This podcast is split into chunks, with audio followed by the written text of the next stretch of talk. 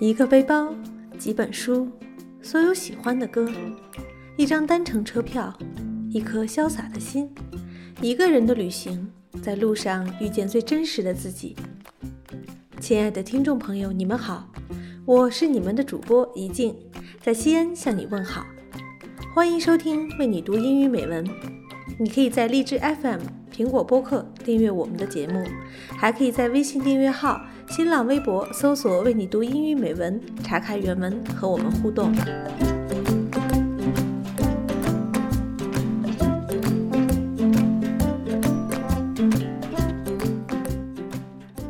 在匆匆烦扰的现代生活里，旅行成了人们生活中必不可少的调味剂。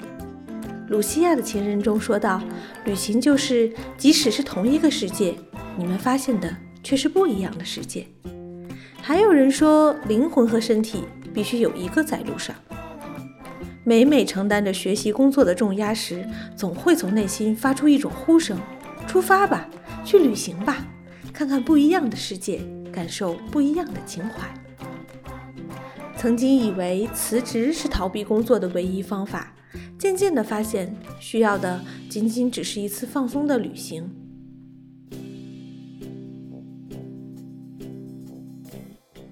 当你觉得所拥有的一切不能够让自己快乐和满足的时候，要不要出来走走，看看这个世界？也许能帮你领悟什么是人生。或许我们走那么远，不只是为了看风景，而是为了去天地的尽头会一会自己。因为只有在那样遥远的地方，你才能把喧嚣的人世抛在身后。其实，人生何尝不是一次充满未知的旅行？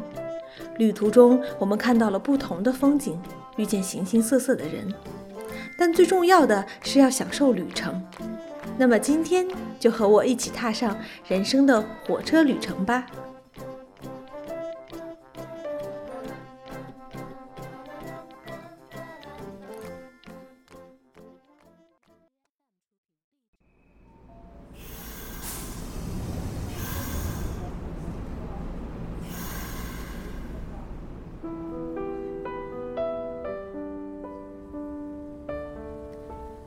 Life is like a train ride. We get on, we ride, we get off. We get back on and ride some more. There are accidents and there are delays. At certain stops, there are surprises. Some of these will translate into great moments of joy.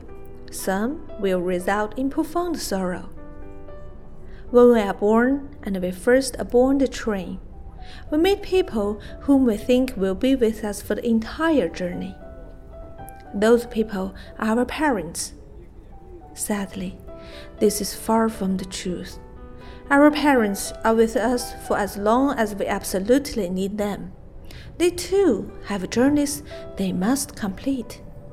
We live on with the memories of their love, affection, friendship, guidance, and their constant presence.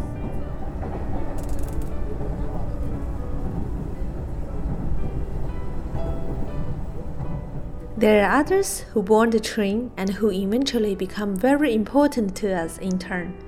These people are our brothers, sisters, friends, and acquaintances whom we will learn to love and cherish. Some people consider their journey like a jaunty tour. They will just go merrily alone. Others will encounter many upsets, tears, and losses on their journey. Others do will linger on to offer a helping hand to anyone in need. Some people on the train will leave an everlasting impression when they get off. Some will get on and get off the train so quickly. They will scarcely leave a sign that they ever traveled along with you or ever crossed your path. We will be sometimes be upset that some passengers whom we love will choose to sit in another compartment and leave us to travel on our own. Then again, there is nothing that says we cannot seek them out anyway. Nevertheless, once sought out and found, we may not even be able to sit next to them because that seat will already be taken. That's okay. Everyone's journey will be filled with hopes, dreams, challenges, setbacks, and goodbyes. We must strive to make the best of it, no matter what. We must constantly strive to understand our travel companions and look for the best in everyone. Remember that at any moment during our journey, any one of our travel companions can have a weak moment and be in need of our help. We too may vacillate or hesitate, even trip. Hopefully, we can count on someone being there to be supportive and understanding.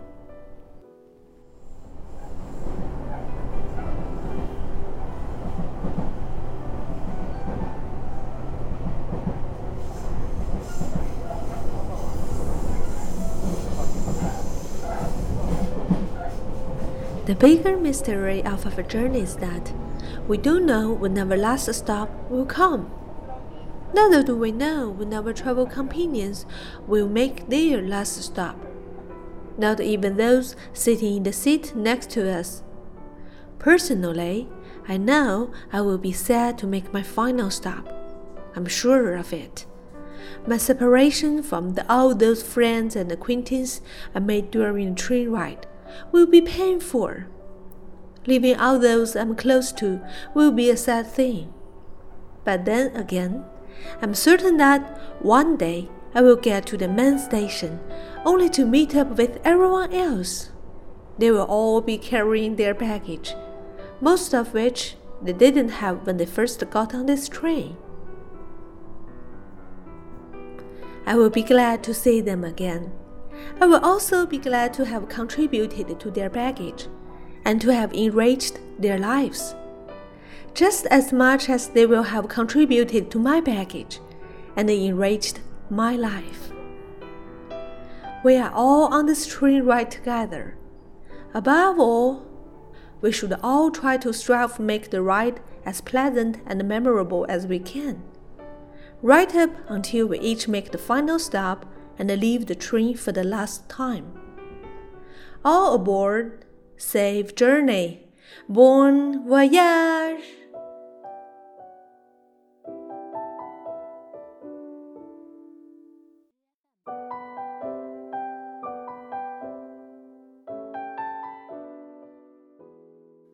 亲爱的听众朋友们，一起开启我们新一年的旅行吧！